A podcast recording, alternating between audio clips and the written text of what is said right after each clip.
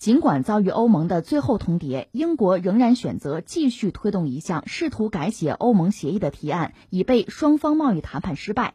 本周早些时候，英国政府表示将寻求在国会通过内部市场法案。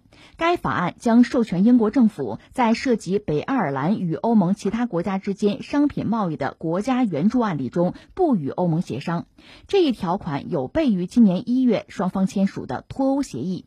英国的这一举动立刻招致了欧盟反对。欧盟执委会表示，如果英国继续推进这项拟议的立法，将极其严重的违反去年双方签署的退欧协议。欧盟要求英国政府最晚在月底之前撤回该提案，否则可能采取法律行动或暂停双方就未来关系进行的谈判。但是，代表英国政府出席会议的戈夫表示，英国内阁不会撤回新的提案计划。虽然英国方面此前承认，这将以一种具体和有限的方式违反国际法。呃，昨天在谈到英国和日本签订自贸协定这件事的时候，我就说过，呃，北爱尔兰的问题是英国和欧盟谈判中很棘手的一个问题。从二零一六年的六月份，英国人完成投票到现在，已经过去整整的四年多时间了。这四年多时间，一次大战都打完了，但是英国拖这事到现在还是没有解决利索。呃，今年的一月三十号，欧盟正式批准英国脱欧，呃，等于是在法律上离婚了，宣布英国不再属于欧盟。但是法律是法律，现实是现实。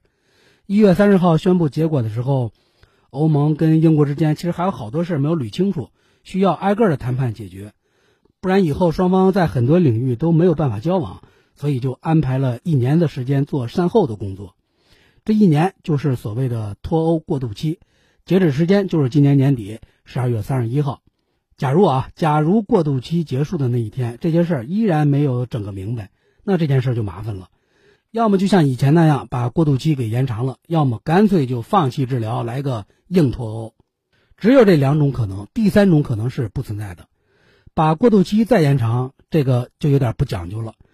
而且这也不是约翰逊的办事风格，他的风格就是能谈就谈，不能谈就拉倒，谁怕谁呢？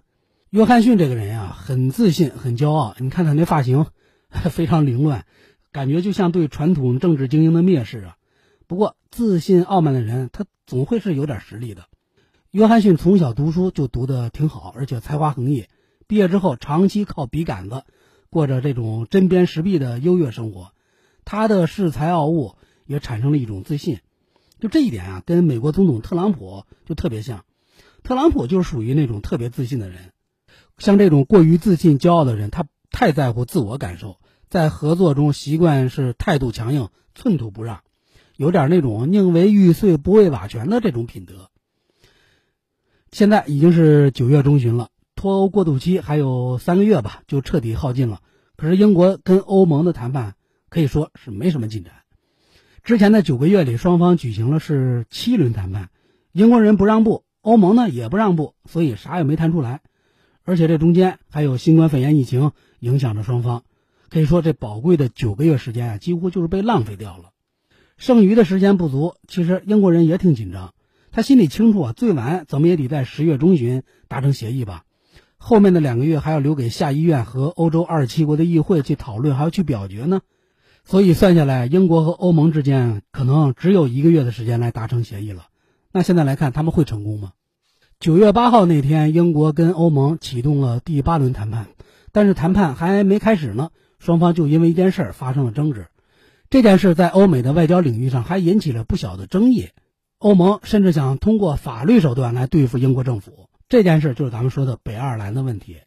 英国的全称叫大不列颠及北爱尔兰联合王国。四部分组成的，英格兰、苏格兰、威尔士还有北爱尔兰，但是北爱尔兰这块领土在整个脱欧的过程中一直当着绊脚石的作用，给英国政府可以说带来了层出不穷的麻烦。北爱尔兰跟爱尔兰之间啊没有边界，人家本来就是同一个民族，被活生生的分割成了两个国家，那能高兴吗？呃，因为彼此之间长期没有边界，所以就忍了。过去大概半个世纪吧，都属于欧盟成员。不要边界，这日子过得也方便。但是英国脱离欧盟之后，这情况就发生变化了。按理说，北爱尔兰你得响应国家的号召，跟爱尔兰划清界限才对。但是北爱尔兰表示已经习惯了没有边界的自由生活了。如果你非在这我们两个地方之间修一道铁丝网、隔离墙，那么北爱尔兰就会果断地脱离英国，并入爱尔兰。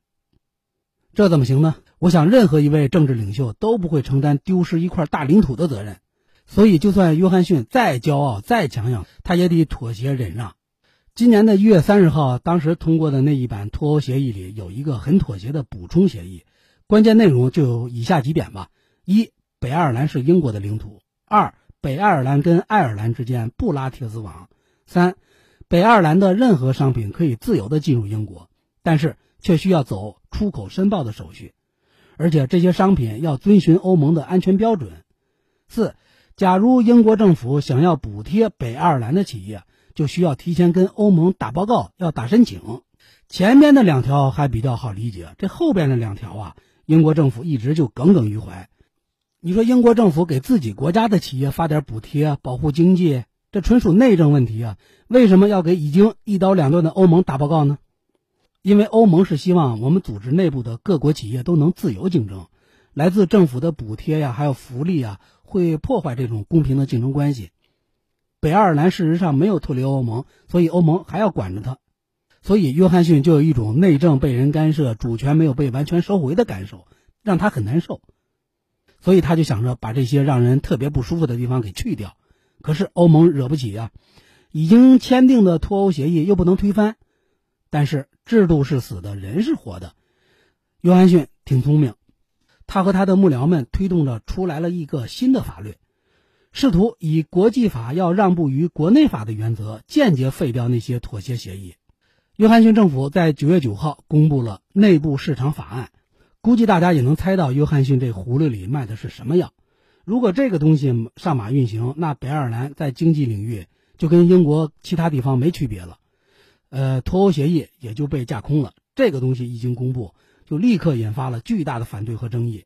北爱尔兰方面愤怒地说：“英国政府这么做是违反了国际法。”欧盟方面呢，用含蓄的口吻威胁了英国政府，说任何脱欧谈判都应该建立在保持原来协议的完整性的基础之上。这话其实说得很明白了，就说如果约翰逊你要这么做的话，那咱们后边就别谈了。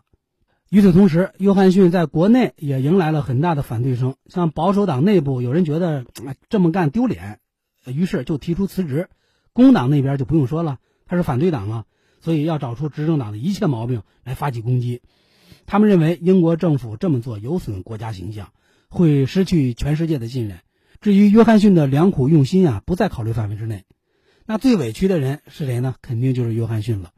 他觉得自己是在做一件有利于国家的事儿啊，是在脱欧之后把所有的领土都回归到英国人自己手里。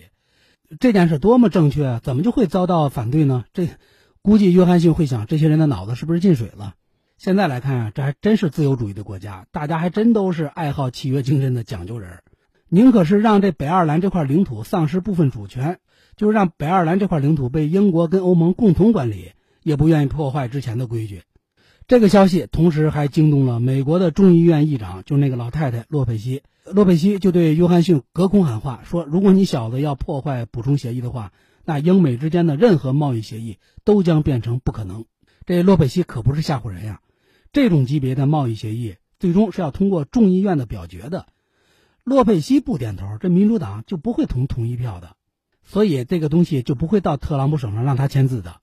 要说被爱尔兰反对约翰逊可以理解，被工党反对他也是见怪不怪了。欧盟反对也是在意料之中，保守党内部有人反对，他认为是有点过了。但最不能理解的是，跟英国有特殊关系的美国人，你也出来反对我？我们跟欧盟之间的协议关你们美国什么事儿呢？其实，同样的反问，我们也曾经问过约翰逊，不知道他在这个特殊时刻能不能想起来呀？我们那块被英国人强租了九十九年的土地，都回来二十三年了，但是在行使绝对主权的时候，还面临着种种麻烦。有一点风吹草动，英国、欧盟和美国都站出来干涉。自古以来就属于我们的领土，那关你们有什么事儿呢？当美国警察给黑人群体发射催泪瓦斯甚至实弹的时候，当加泰罗尼亚地区想独立建国的时候，当苏格兰和北爱尔兰闹独立的时候，我们从来都没有说什么有失公允的话吧？真有那些不怀好意的记者在我们的发布会上逼问，大不了我们就说了一句，希望双方保持克制，用对话的方式来解决分歧。所以，通过美国干涉英国跟欧盟之间北爱尔兰的问题啊，我们就可以看出，欧美有些国家喜欢以某些听上去特别高尚、特别美好的名义去干涉别国的内政，但是最后的结局啊并不好。二零零一年美军进入阿富汗的时候，当地人是欢迎的；二零零三年美军进入伊拉克的时候，当地人也是欢迎的。可是十年之后，美军就待不下去了，因为当地人的日子过得还不如以前呢，想赶他们走。后来美军干预叙利亚还有利比亚的时候，也就不敢直接派兵了。英国人从来就喜欢掺和类似的事儿，但是万万没想到自己也会被干预。我们也只能欣慰地祝福约翰逊了。